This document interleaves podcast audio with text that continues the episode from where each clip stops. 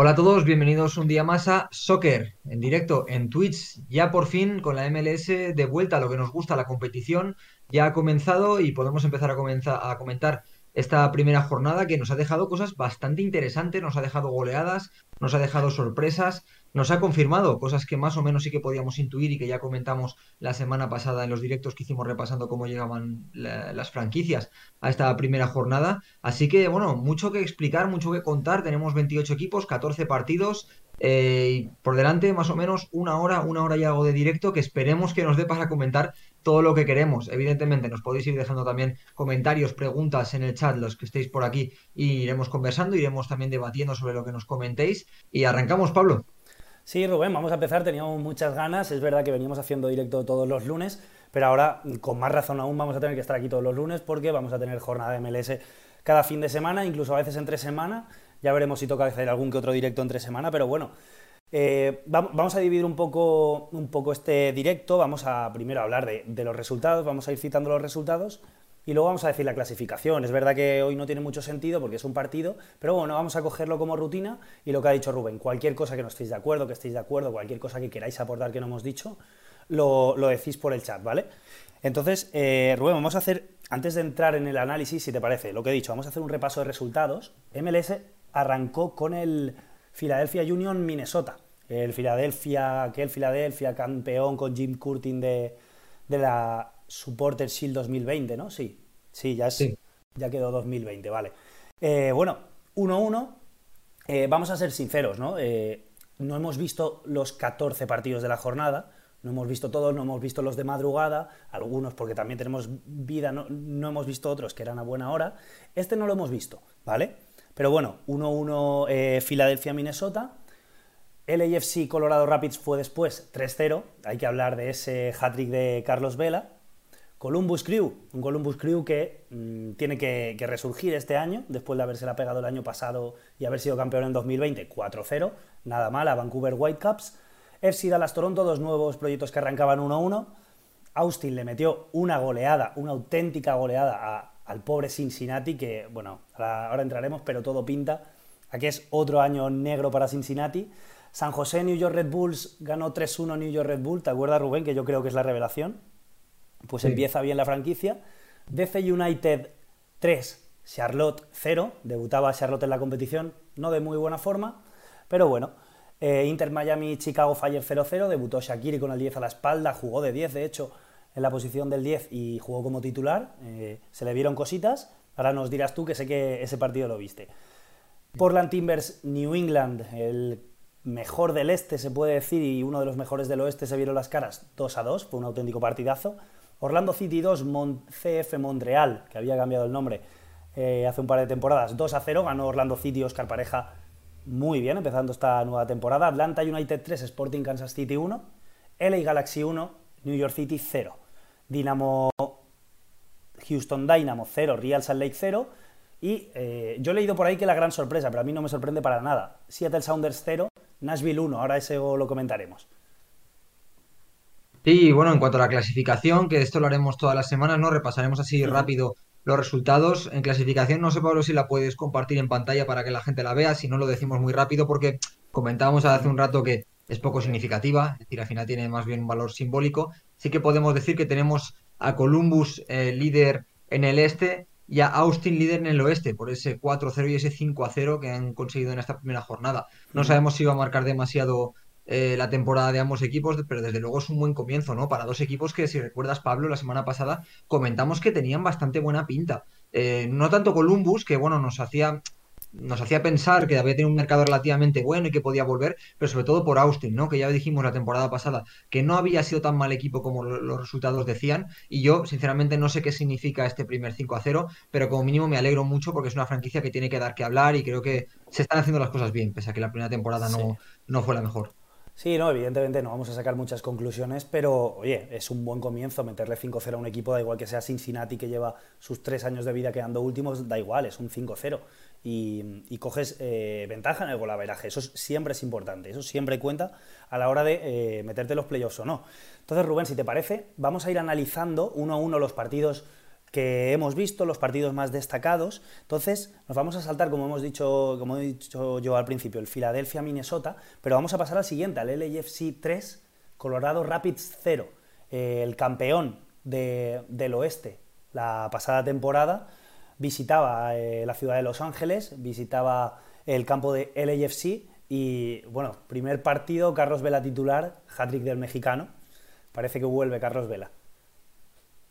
Yo lo comenté por Twitter, ¿no? Que aparte de Vela, que evidentemente tiene que ser pieza capital en este LAFC, porque todos los equipos son un poquito eh, víctimas de los momentos de forma de sus mejores jugadores y Vela no solo es uno de los mejores del AFC, sino que es uno de los mejores de la competición. Entonces, evidentemente, tu rendimiento va a estar muy condicionado, ¿no? Al de un jugador como, como Carlos Vela. Sino que además yo sí que quiero destacar el rendimiento del centro del campo. Ese Ilie Sánchez, Kelly Acosta, José Cifuentes que funcionó bastante bien y que sí que comenté por Twitter que me estuvo leyendo, em, que hace no tanto, hace quizá un medio año, costaba imaginar un centro del campo eh, en el que estaban eh, Eduardo Atuesta, en el que estaba eh, Key y en el que estaba Blessing, que pudiera funcionar bien sin ninguno de estos tres nombres. Y ayer fue un ejemplo claro. Funcionó bastante bien. Yo a Ilie lo vi un poquito superado en algunas situaciones, sobre todo cuando le tocaba salir de posición. Evidentemente no tiene quizá esa brega, esa forma de, de cubrir espacios que tiene eh, Tuesta, pero cuando pudo mantener su posición, la verdad es que lo vi bastante bien. Eh, Kelly Acosta, como siempre, muy, muy correcto, la verdad, eh, dando apoyos, moviéndose muy bien sin balón, que es una de sus grandes cualidades. Y sobre todo, Pablo, también lo comentamos la, semana pasada, lo de Cifuentes ya eh, clama al cielo. La verdad es que es un centrocampista que se mueve muy bien por el campo, estuvo cada vez donde lo necesitaba el equipo, muy bien con balón y sin balón, ayudando a, a, a LAFC a jugar 15 o 20 metros más adelante, llegando incluso a área cuando tocaba. Entonces, creo que es muy positivo y creo que de cara a una temporada larga el AFC va a necesitar mucho, ¿no? Que este centro de campo funcione y que le dé, sobre todo, buen juego para luego, evidentemente, conseguir buenos resultados. No, no, muy buen debut de Kelly Acosta. Luego, eh, si no, yo, yo, no lo vi, este lo viste tú, Rubén, eh, que lo sepáis en el chat. Eh, el tridente fue Brian Arango Vela. Fue tridente. No, Arango no, jugó el, el joven Opoku. Vale, pero que. Arango salió después. Ah, vale, pero estaba en el banquillo, vale, vale, vale, vale. Bueno, eh, pues de esta forma realmente muy buen debut del proyecto de Steve Cherundolo. Recordemos el ex entrenador de Las Vegas Lights, que estaba en Las Vegas Lights de USL Championship desde 2019. Arranca muy bien el proyecto. Y los que no arrancan también son Colorado Rapids. Eh, recordemos, Rubén, que cuando estamos haciendo la guía del oeste, decíamos que a Colorado Rapids le va a costar mucho reponerse a las bajas, entre otras, de Kelly Acosta. Es ironías de la vida, ¿no? Debutas eh, en esta nueva temporada enfrentándote a tu ex equipo, el bueno de Kelly Acosta, y le va a costar, le va a costar reponerse a las bajas de Colbasset, de Kelly Acosta. Entonces es un proyecto que, bueno, hay que tener un poquito de paciencia porque ya sabemos que la temporada pasada tampoco eh, arrancaron bien desde el inicio, eh, siempre estaban ahí atrás y al final pegaron el salto cuando Sporting Kansas City y Seattle Sounders bajaron un poquito el ritmo. Ahí estaban los de Robin Fraser, vamos a ver esta temporada, pero sí que va a ser difícil, que igual es lo que hicieron la temporada pasada, sí que deberían de meterse en playoffs e intentar algo en playoffs, pero bueno, arranca de momento un poquito con dudas, pero ya sabemos que es la primera jornada y que tener a Carlos Vela enfrente te puede hacer estas cosas.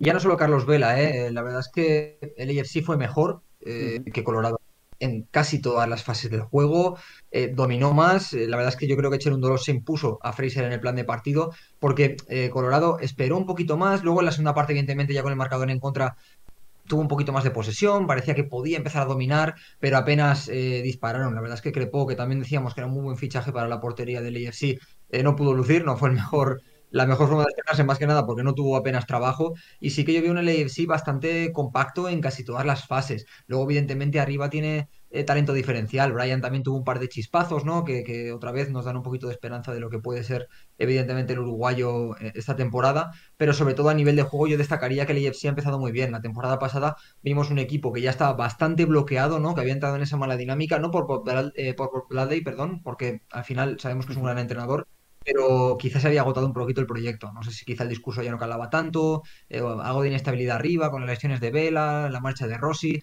pero yo creo que ha empezado muy bien y ya te digo, a partir de ese centro del campo tan potente que han conseguido armar y si evidentemente Vela está entonado y consigue ser diferencial ¿no? desde, desde la producción ofensiva, eh, yo creo que se pueden cumplir las, las predicciones que hacíamos, sobre todo la que hacía yo, ¿no? que daba a LAFC como primero ¿no? en, en la conferencia. Eso es.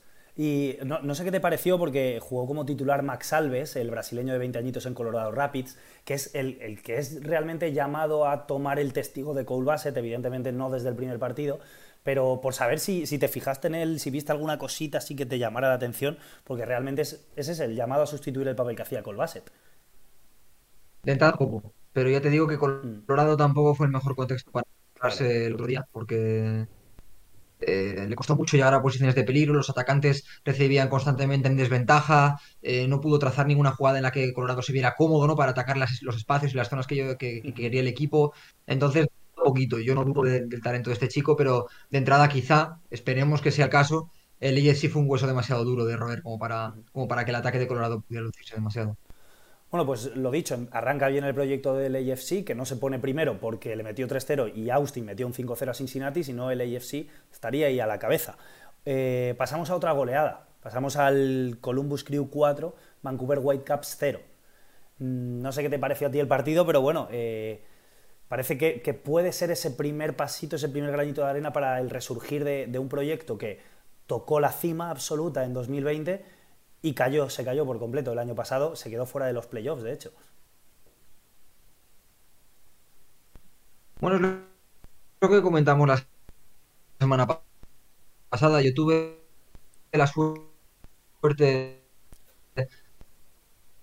de poder escribir la primera página de esta guía MLS que ha preparado Manu Vaquero.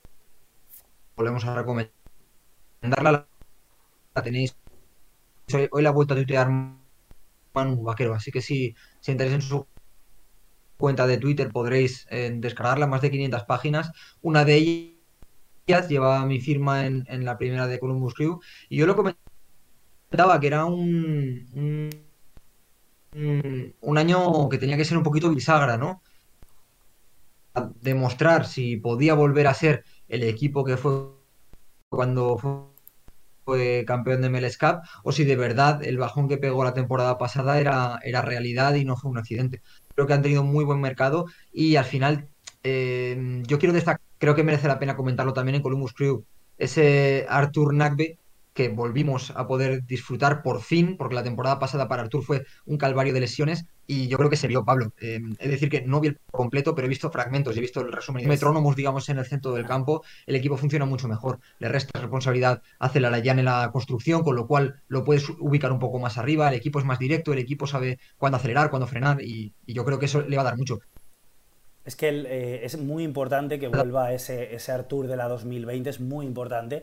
Y yo creo que sobre todo es muy importante eh, que estar, es un equipo repleto de, posibilidades arriba. Eh, por ejemplo, ayer, bueno, en el, partido del sábado, perdón, le tocó mojar a Miguel Berry, el español que ya moja en la primera jornada de MLS, le tocó a, Luis Díaz, le tocó a Celarayán, a Etienne, pero en otros partidos perfectamente puede ser Zardes, puede ser Alexandru Matan, puede ser Kevin Molino, al final es un, es un equipo repleto de posibilidades arriba y realmente son las mismas eh, opciones que tenía el año pasado. Lo raro es que no encajaran bien y parece que en este primer partido lo han logrado, Gallet Porter lo ha logrado y es que realmente es un equipo que te puede matar arriba.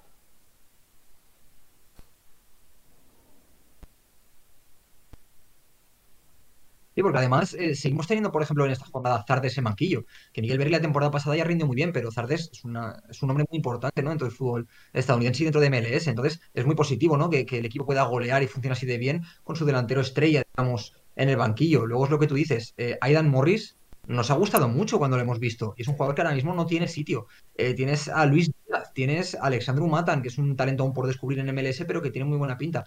Lo bueno que tiene Columbus es que al final tiene una plantilla bastante coherente y que tiene alternativas. Entonces, eh, ya te digo, yo confío mucho en Columbus esta temporada y a ver, no es por hacer eh, sangre, pero ya dijimos que tampoco nos convencía el tema de Vancouver. Entonces, también es verdad que se quedaron con un jugador menos a partir del minuto 53 y que dos de los cuatro goles de, Columbus llegan en los últimos 10 minutos. Pero al final eh, tampoco esperaba mucho de Whitecaps y este inicio ha confirmado un poquito lo que, lo que, lo que presagiábamos. Perdón. Sí, no, es verdad que, de hecho, si no recuerdo mal, nos, bueno, sí, nos lo dejamos fuera al final del oeste, que no se metían en playoffs. El año pasado se metieron mm, de milagro, es verdad que jugando muy bien las últimas jornadas, el, último tramo de, de la temporada, la segunda mitad de la temporada, pero al final es un equipo que tampoco se ha reforzado una barbaridad, ha perdido jugadores y, lo normal, bueno, no sé si es lo normal, pero lo normal es que sea uno de los equipos que se puede quedar fuera. Y no pasa nada, no es, eh, no es una caída estrepitosa. En cambio, hay otros equipos que, se, que a lo mejor se quedan fuera, como eh, el año pasado los dos de Los Ángeles, y es una catástrofe. En Whitecaps no es una locura y de momento no empieza bien ese proyecto. El que sí que empieza bien, Rubén, es eh, Austin FC, ya lo hemos pasado por encima antes. Eh, le metió 5-0, nada más y nada menos que, a, que 5 goles a Cincinnati, eso sí que es verdad. Hay que coger un poquito esto con pinzas porque sabemos quién es Cincinnati. Lleva tres años quedando último en sus tres años de vida, vamos a ver este cuarto, pero, pero eso, no apunta bien. Y, bueno, eh, doblete de Cecilio Domínguez, y gol de Driussi, el eh, fichajazo estrella que llegó a mitad de la temporada pasada. Eh, también metió el capitán Alex Ring y, bueno, empieza muy bien el, proyecto. ¿Qué te parece a ti?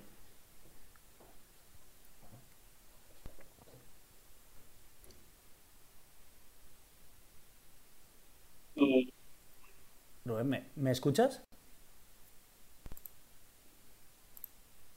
Tampoco pude ver el partido completo, pero desde luego lo que sí confirma un poquito es lo que veníamos hablando de que Austin la temporada pasada no había sido tan mal equipo, ¿no? Pero el roster de Austin es, muy bueno, es excelente. Yo creo que, tiene mucho que decir en el centro del campo, eh, de Fagundes, yo qué sé. al final es una, ¿no? Eh, lo que tú dices, no sé si, si, Nati es la mejor prueba del algodón, ¿no? Pero, pero como mínimo que esté ya para golear y para meterle cinco goles a cualquier equipo de la competición, implica que va a estar un buen nivel esta temporada, o al menos yo quiero pensar eso. Me costaría eh, después de este inicio, ¿no? Pensar en que Austin pueda tener una temporada tan aciaga como la, como la pasada. Así que de entrada, bueno, una franquicia que nos mola, que, tiene mucho carisma, que tiene muy buenos jugadores y que ojalá esta temporada pueda ser bastante disfrutona.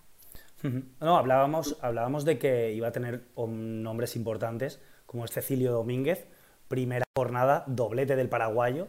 Es verdad que fue muy importante la temporada pasada, pero eh, esta apunta que lo va a ser todavía más. Es ese papel que se le mm, debió intuir cuando se fichó, por ejemplo, a Rodolfo Pizarro en Inter Miami, que es un jugador extranjero que llega como estrella de, fuera, de una liga latinoamericana, pero realmente no terminó de encajar muy bien Rodolfo, Pizarro y lo tenía todo. Cecilio Domínguez sí que parece encajado perfectamente en Austin y es uno de los líderes, eh, junto a Fagundes, por ejemplo, pero Fagundes sí que fue un traspaso interno desde New England. Pero bueno, empieza muy bien eh, la franquicia de, Josh Wolf y vamos a ver este segundo año, pero de momento promete y de momento está ahí arriba.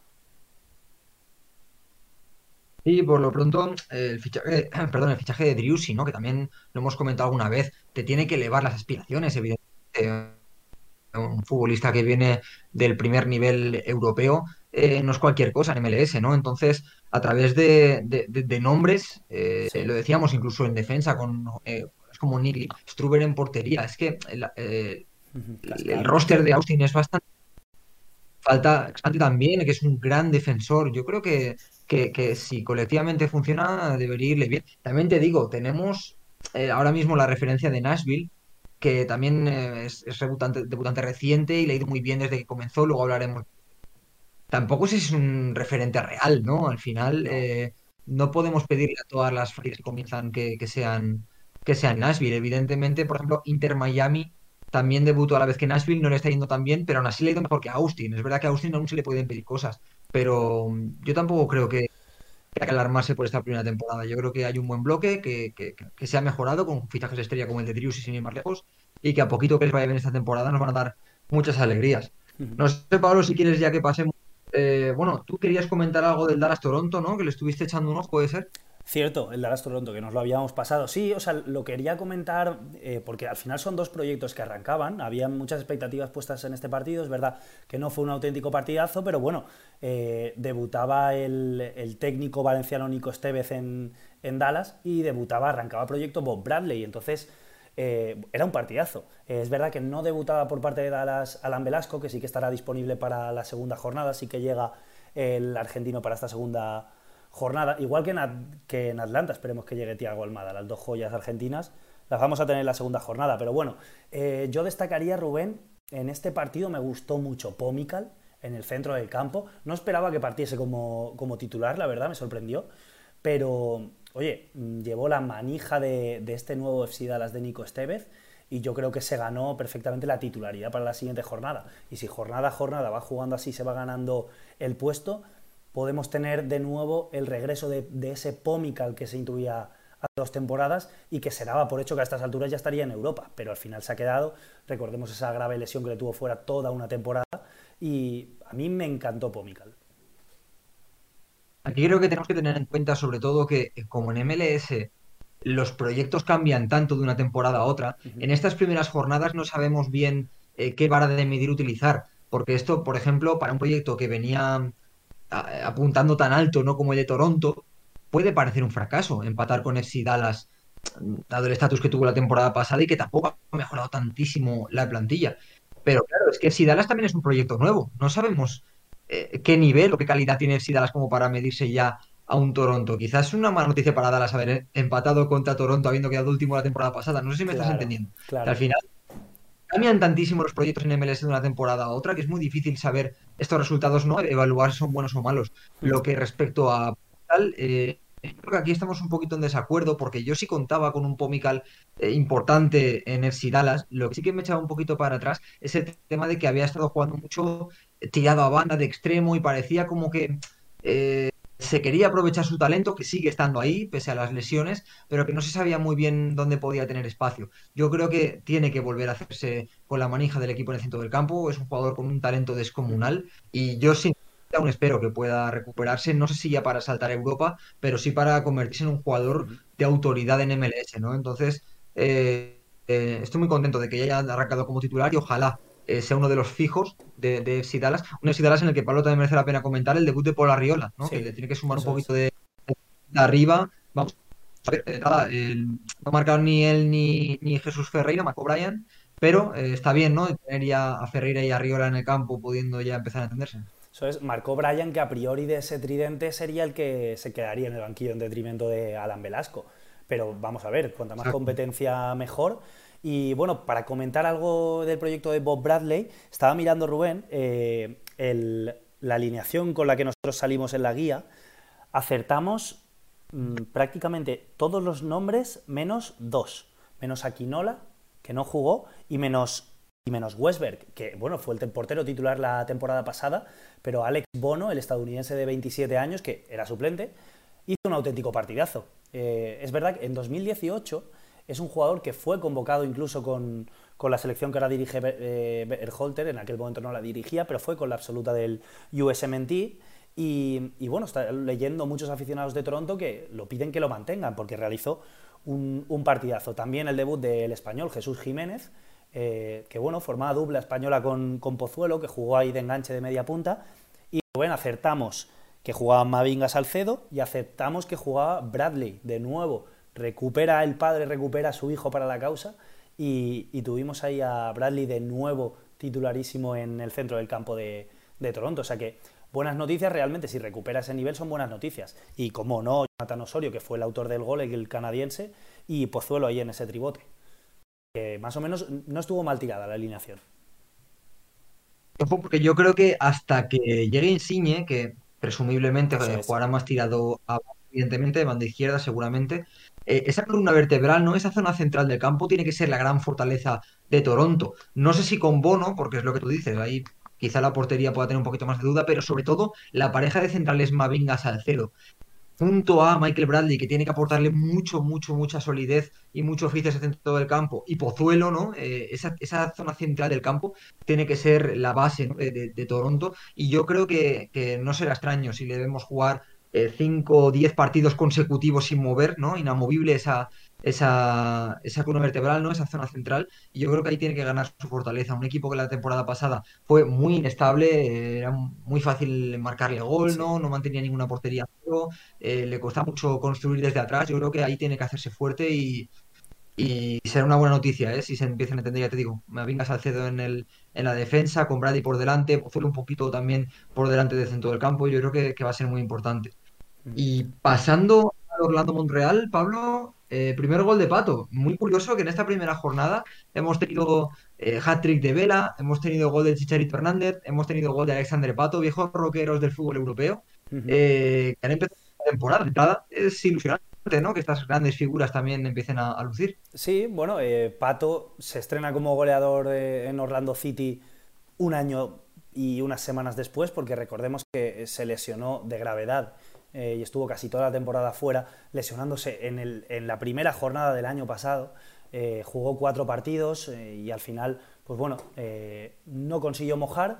Llega el primer partido y bueno, el gol realmente no fue una barbaridad de gol, pero tenía que estar ahí, era gol de nueve, de estar ahí, de listo final, en una buenísima jugada por la derecha de Toronto, un centro raso, y ahí estaba con la, con la caña de pescar Alexandre Pato, que la metió rasita, y, luego metió Benji Mitchell. Eh, a mí me gustó mucho, sobre todo lo que destacaría es que Orlando City, de nuevo, tercera temporada de Oscar Pareja, sigue siendo eh, una máquina de competir. Seguramente sea de los equipos que mejor compita de toda la competición, al menos del este.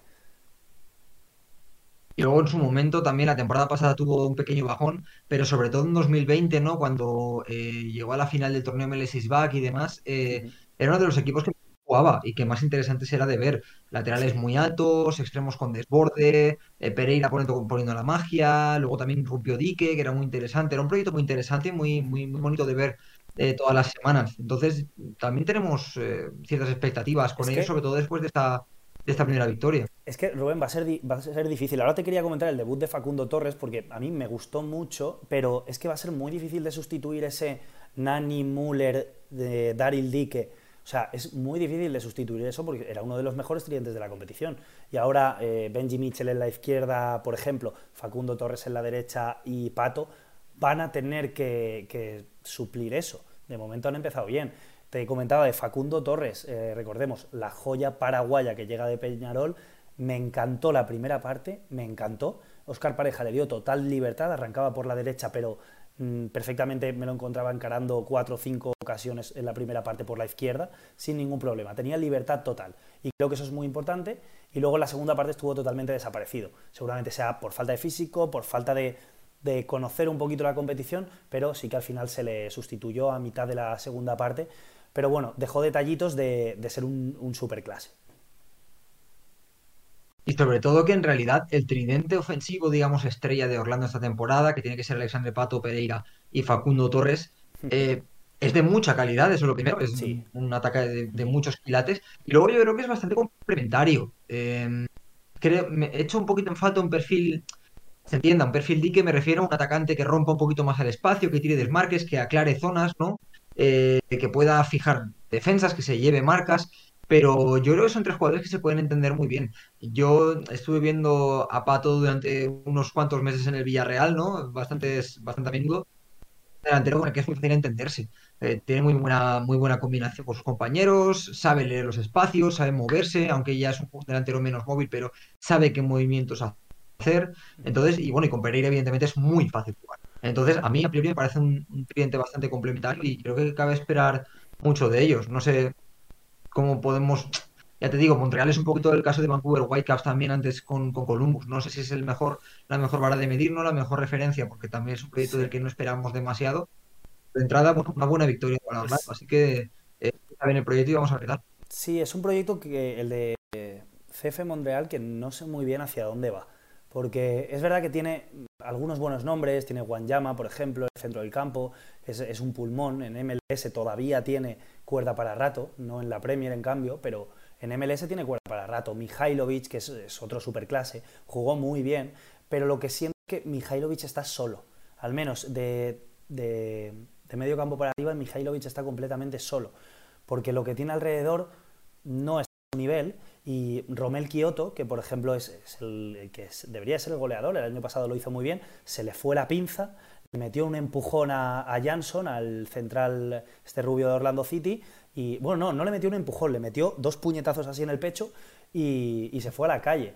Mm, al final, el, otro jugador que junto a Mihailovic tiene que ser diferencial, no se le puede ir la olla de esa forma, y más eh, perdiendo 1-0. Mm, al final es un, es, un, proyecto que, bueno, aparte de idas de olla de, diferentes jugadores que puedan haber, es un proyecto que no sé realmente hacia dónde va y, a mí me, dio un poco de pena realmente ver a Mihailovic arriba intentando eh, sacar, mm, hacer fuego de donde ni siquiera tiene ni un palillo, ni una piedra, ni nada de nada. Era el único que intentaba algo.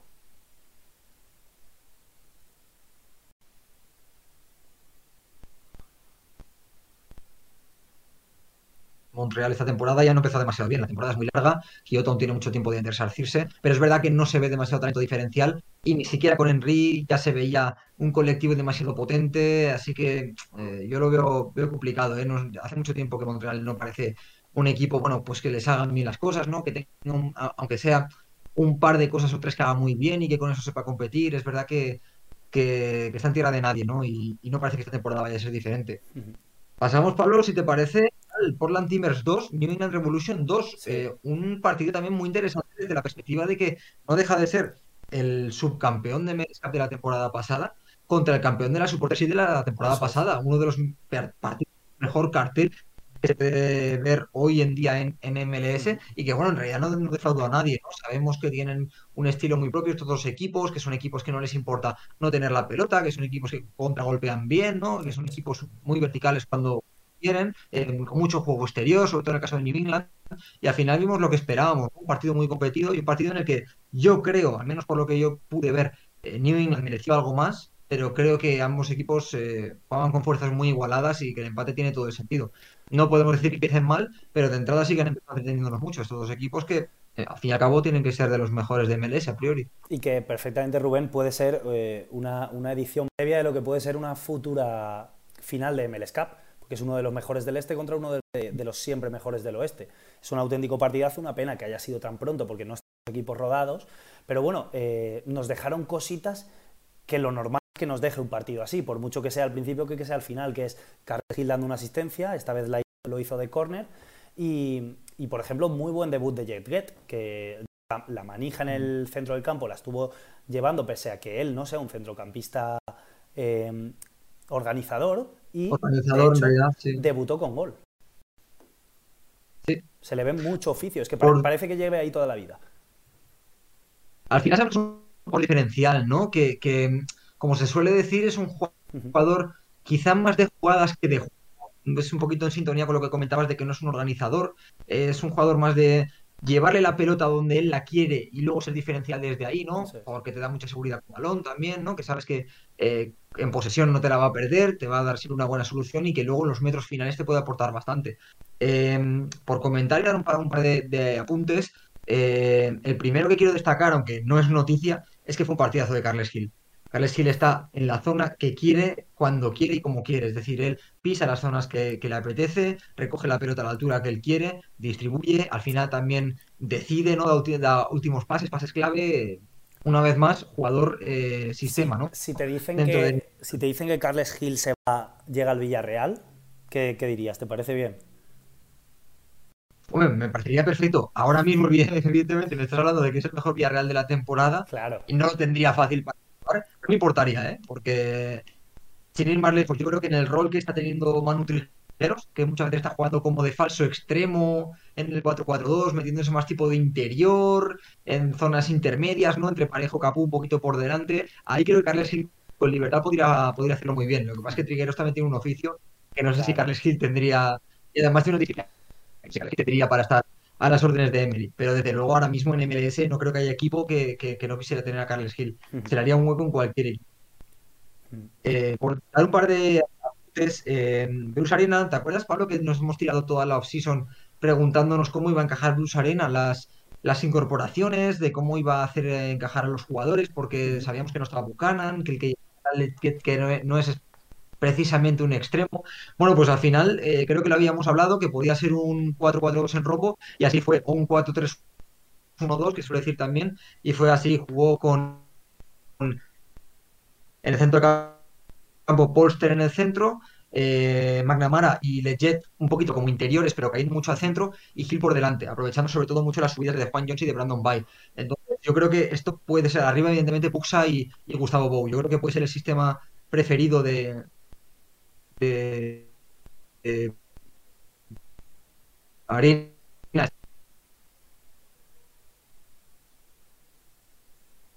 ¿Me, ¿Me escuchas, Rubén?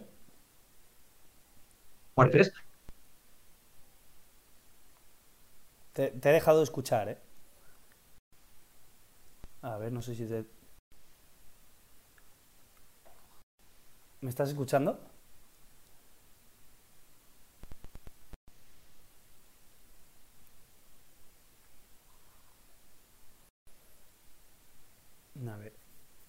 En el chat, si nos podéis decir también si escucháis a Rubén, os lo agradecería.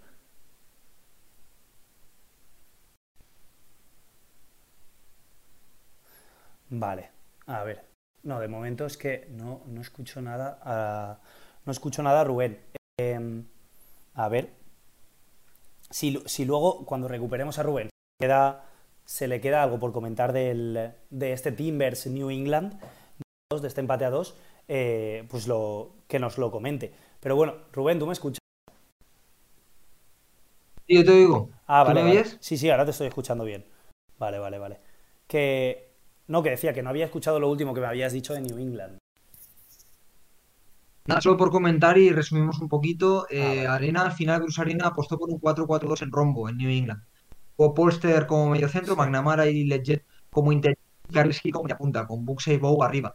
Entonces, me decía que toda esta off-season nos habíamos preguntado cómo podía disponer Arena a los jugadores. Parece que este 4-4-2 en rombo puede ser la apuesta. Pues eh, iba, iba, a empezar, ahora, antes de que te cogiera, eh, de que te cogiera de nuevo el, audio y la imagen. Eh, íbamos a pasar al. Pasamos a la Atlanta 3 Sporting Kansas City 1. Pasamos, Perfecto. pasamos directamente. Eh, partido, yo lo vi, me, me, pareció muy, muy, muy buen partido de, de Atlanta. Encima que es muy buen partido, este arranque de... Realmente es el arranque de una temporada natural de Gonzalo Pineda, que recordemos que cogió el equipo en, en agosto de la temporada pasada ha empezado muy bien su proyecto, porque lo otro cogió un proyecto a mitad de Gaby Heinze. Este proyecto ha empezado muy bien. Eh, por ejemplo, a destacar, eh, con, con, muchos suplentes. No estaba Tiago Almada, por ejemplo, jugó Dom Dwyer, eh, que llegó de Toronto esta temporada, el inglés de 31 años, que me, marcó un auténtico golazo. hacía, le, leí un tuit a Mario Reynoso que hacía, creo que la última vez que, que anotó gol Dom Dwyer fue en 2018, o sea, lo celebró prácticamente llorando y fue un auténtico latigazo con la zurda.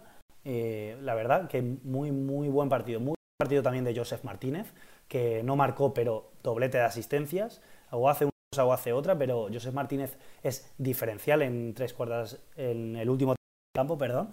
Y, bueno, me gustó, me gustó mucho también, eh, que esto también es, eh, es de, hay que contarlo, eh, Caleb Willy, el chavalín de 17 años que salió y 10 minutos después de salir, su debut, anotó gol. La verdad que muy buen partido, aparte, y una asistencia de Angelino Moreno, que también salió desde el banquillo, le dio una pedazo de asistencia a Caleb Willy.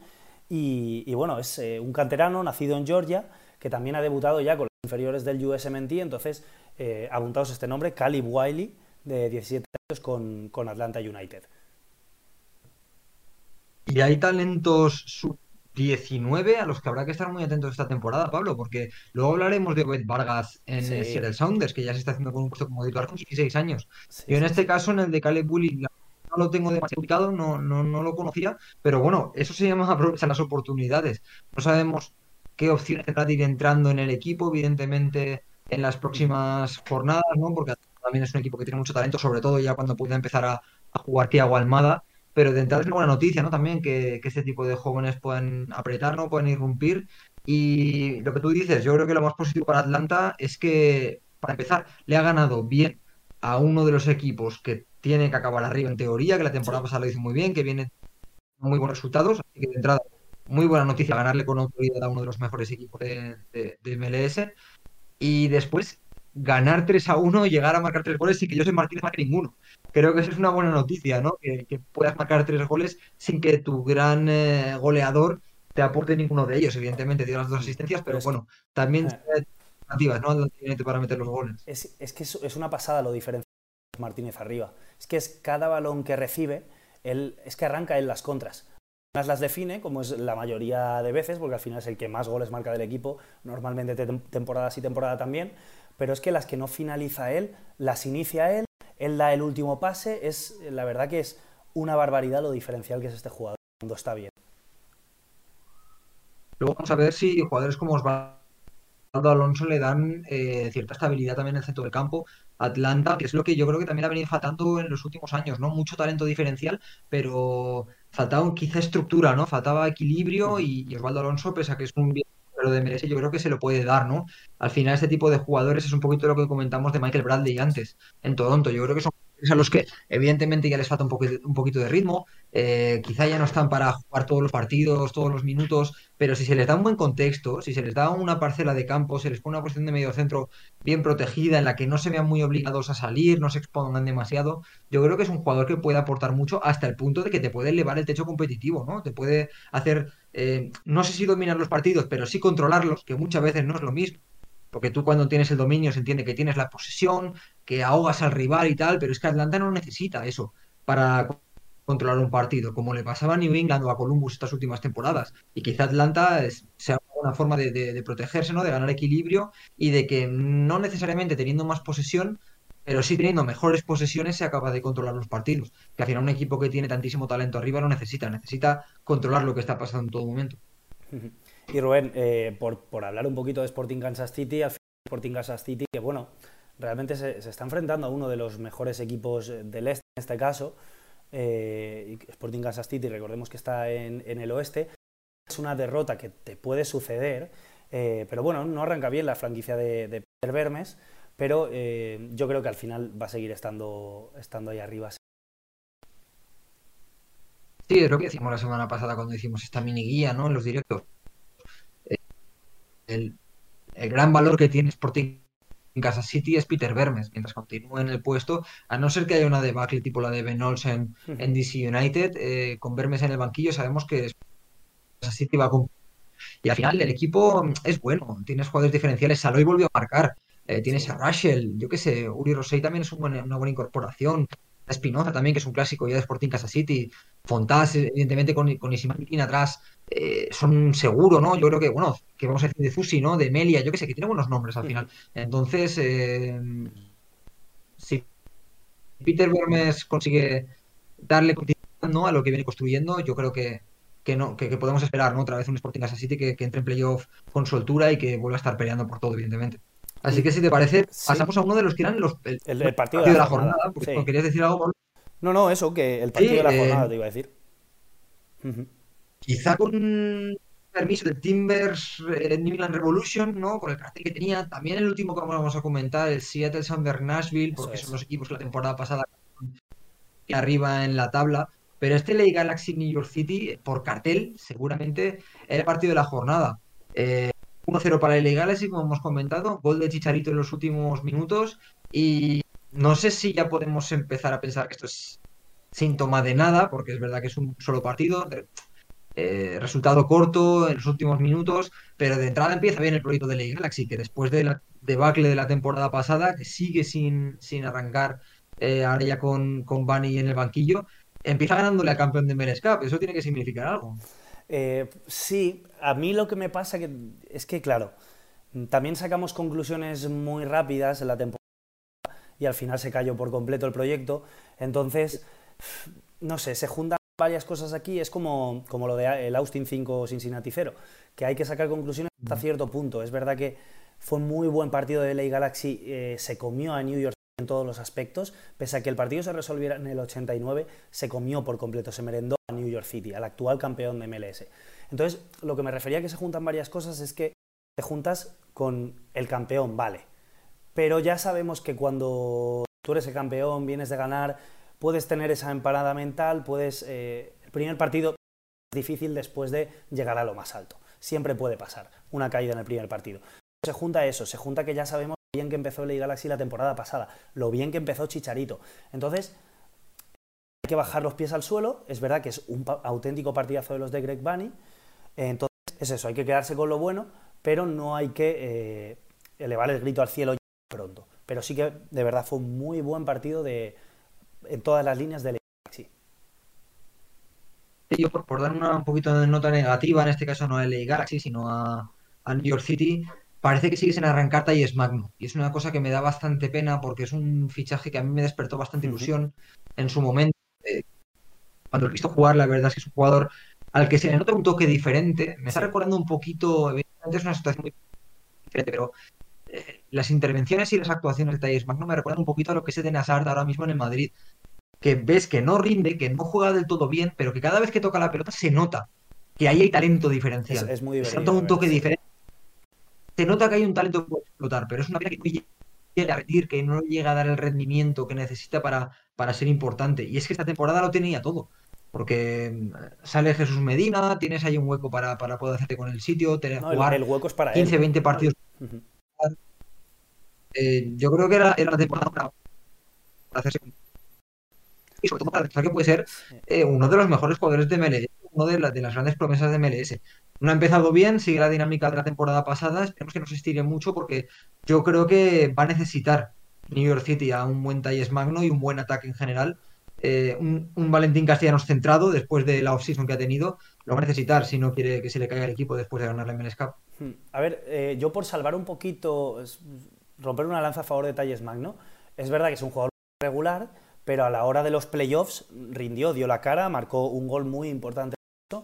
Y, bueno, al menos es un jugador que ha demostrado que en las citas importantes ahí está. Es verdad que también se puede decir que lo de, lo de ayer era una cita importante, pero sí que es verdad que eh, tiene el hueco es para él. Él es el, el sustituto de Jesús Medina y solo él puede perder ese puesto. Es verdad que tiene detrás jugadores, pues como por ejemplo puede ser Tiago Andrade, es verdad que Ismael Tayuri Ayam- eh, entonces yo diría que Tiago Andrade es el único que le puede, le puede comer la tostada, pero yo creo que Talles Magno, vamos, solo él puede perder ese puesto por destacar New York City, Imperial Alfredo Morales, que llegó la temporada pasada, recordemos, desde, desde Alemania, eh, lo volvieron a repatriar y es, es un escándalo en el centro del campo.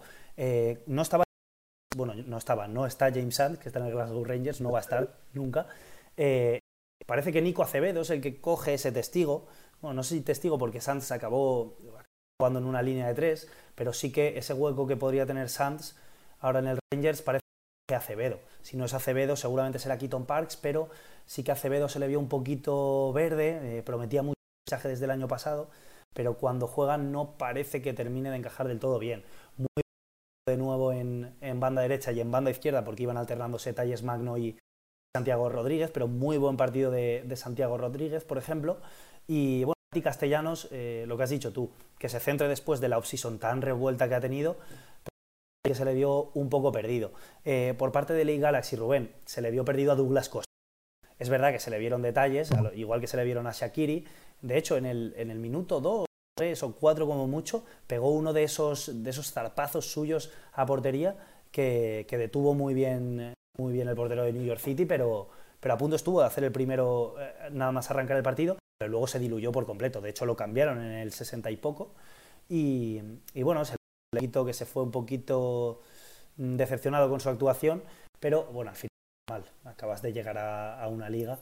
Y, luego por destacar, sí que destacaría a Rahim Edwards en el lateral izquierdo de LA Galaxy, eh, que acaba de llegar desde Toronto, es un fichajazo y, y ayer lo demostró. Entonces, lo que hemos dicho fue un auténtico partidazo, pese a que se resolviera el 9, pero un partido muy divertido. Eso, no echemos las campanas al vuelo, como tú comentabas antes, porque la temporada pasada también tenía bastante buena pinta y se nos terminó cayendo el LA Galaxy, pero yo tengo ganas de que le vaya bien, sinceramente. Creo que al final sí que les metimos en, en playoffs, si no me equivoco, Sí, Pablo, en nuestra metimos predicción. a los dos de Los Ángeles. Yo, por- mira que eh, siempre lo hablamos, ¿eh? que, que, que Manu Vaquero, que sabe muchísimo de MLS y seguramente sabe muchísimo más que nosotros, no está muy de acuerdo con cómo está yendo el proyecto de LA Galaxy y siempre se le llevan los demonios cuando hablamos de LA Galaxy, No, pero yo no creo que. Pero no creo que esté haciendo las cosas tan mal desde la dirección. Eh, yo veo la alineación de ayer y veo un equipo Claro. bastante competitivo. Un equipo con, con- con, bueno, con todas las posiciones bastante bien cubiertas. Que quizá Douglas Costa no es lo que más necesitaba eh, LA Galaxy esta offseason. Puede ser, pero al final Una lo oportunidad hemos de comentado alguna vez. La- claro, la estrella de, de LA Galaxy tiene que ser Chicharito. Y no solo de LA Galaxy, sino que tiene que ser una de las estrellas de MLS. Porque Chicharito, sabemos lo que es un delantero de área, que en los últimos metros sigue siendo uno de los jugadores más diferenciales. Entonces hay que rodearle bien. Y Chicharito Hernández, bien rodeado, con jugadores con desborde como Douglas Costa, como Kevin Cabral, con un buen último pase como Víctor Vázquez. Chicharito Hernández puede ser un activo que te meta en playoffs por sí solo, con 15, con 20 goles, con a saber cuántos goles. Entonces, a mí de entrada meterle eh, perfiles regateadores, perfiles que te lleven muchos balones al área, que te lleven mucho tráfico de, de balones al área, como Douglas Costa, o como la temporada pasada Kevin Cabral o Samuel Gransil, o Víctor Vázquez, que también se fichó la temporada pasada, me parece una buena noticia. Entonces, eh, vamos a ver qué tal funciona, pero ya solo por perfil Douglas Costa no me disgusta, me parece una opción bastante coherente por, por el ataque que tiene el Galaxy, pero es que encima eh, lo que es el nivel del jugador también encaja bastante. Es decir, tú necesitas jugadores de nivel y jugadores que sepan ganar. Y un ex de Bayern, de Juventus y demás, yo creo que, que siempre es una buena opción. Pero bueno, vamos a ver, de entrada ha empezado bien, la franquicia más que el jugador, pero, pero vamos a ver qué tal va. Yo creo que, que ya tenemos licencia para ilusionarnos otra vez con, con el Galaxy. Vamos a ver qué, qué pasa en las siguientes jornadas, que sinceramente tengo ganas ya de seguir, de seguir viéndole para ver cómo, cómo evoluciona. Vamos. Y si te parece, Pablo, Sí. podemos pasar al, al último partido que queríamos destacar o que queríamos sobre todo comentar. Seattle Sounders Nashville, ese Seattle 0, Nashville 1, en el que no sé si tenemos la primera sorpresa, primera gran sorpresa de esta MLS 2022, porque realmente Nashville ya no es una sorpresa, pero sí que es verdad que de Seattle esperamos mucho. Eh, esta temporada esperamos que vuelva a ser un equipo muy autoritario en la liga y de entrada empieza con derrota. Ya te digo, no sé si lo podemos calificar de sorpresón porque Nashville ya no sorprende a nadie, pero bueno, sí que es llamativo. Hmm, Bueno, a ver, yo, yo sí que creo el que puede sorprender es justamente a cualquier equipo de la conferencia oeste, porque recordemos que Nashville en sus dos años de, de vida, de historia, ha estado en este. Entonces, entiendo que a Seattle le pille por sorpresa. No debería, pero desde luego que más que a nosotros. eh, ya sabemos, es se- seguramente es el equipo que mejor compite de MLS. Y creo que no es una locura decir eso. Es el equipo que mejor compite, es el equipo del este que menos goles ha encajado estas dos últimas temporadas. Eh, tiene al dos veces seguidas, 20 y 21, mejor defensa del año, a Walker Zimmerman. Es, una, es un equipo con unos... Es el ejemplo de cómo arrancar en MLS. Es verdad que no cualquiera lo puede hacer, seguramente no sea tan fácil.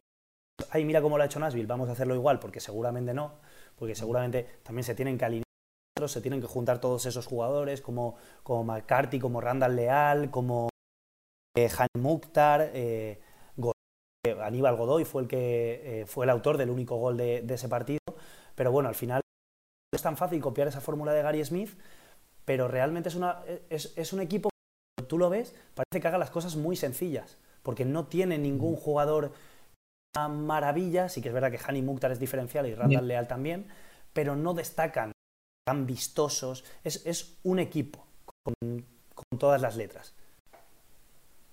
un equipo en realidad no necesito hacer tantas cosas contra un Seattle al que yo vi bastante eh, impotente.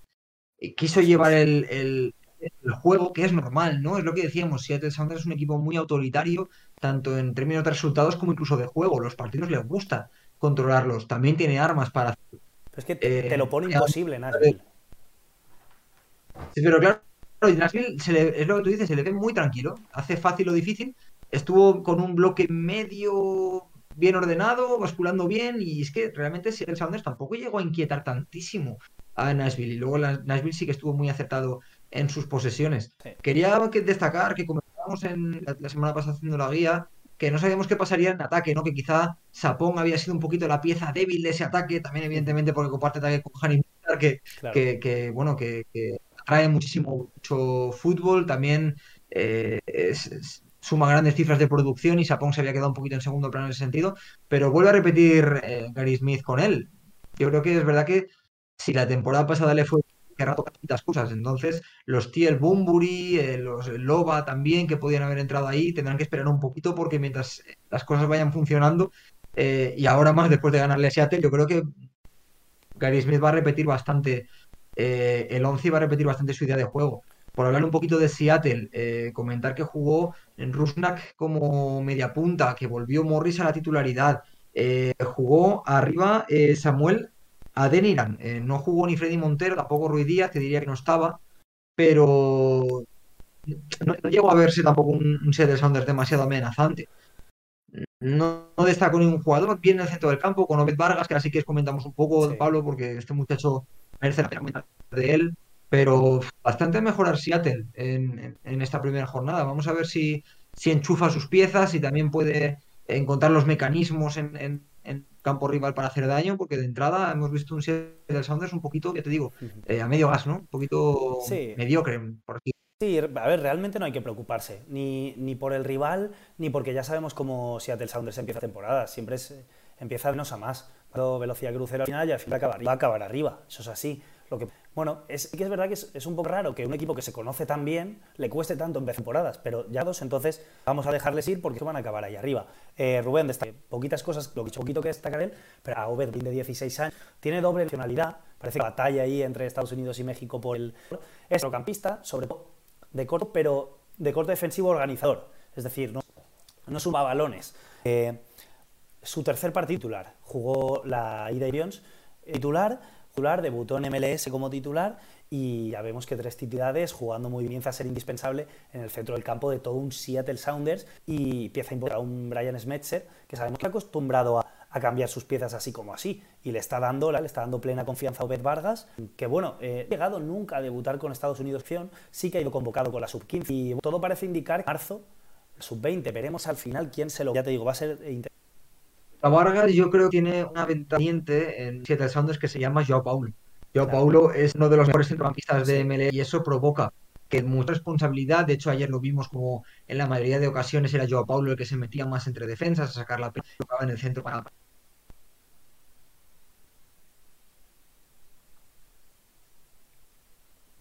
Rubén, me te escucha, se te ha parado. A ver si, si lo conseguimos. Sí, sí Rubén, eh, comentarlo, comentarlo por... Pero bueno, eh, ahora, me dice Rubén en cuanto se te oiga lo que estabas diciendo. Yo lo que destacaría de Obed, Vargas, eh, perdón, sería ir un poquito más allá de Seattle. ¿Estás escuchando, Rubén? Vale, no sigo, sigo sin escucharte. bueno, lo que ir un poquito más allá de Seattle. Yo quería hablar sobre todo de si termina cogiendo, decantándose por el USMNT, eh, parece que, puede ser el sustituto ideal de, Tyler Adams, que ahora mismo no tiene un sustituto natural, ni Jackson Joel ni Kelly Acosta son Tyler Adams, porque Tyler Adams es ese pivote organizador, que es justo lo que es Obed Vargas, ¿verdad? que tiene 16 años y, no, no va a estar seguramente para ser el sustituto de Tyler Adams en el Mundial, pero mirando incluso un poquito más allá, quizá para el Mundial que se juega en Canadá, México, Estados Unidos, podemos tener ese sustituto ideal de Tyler Adams, por ejemplo.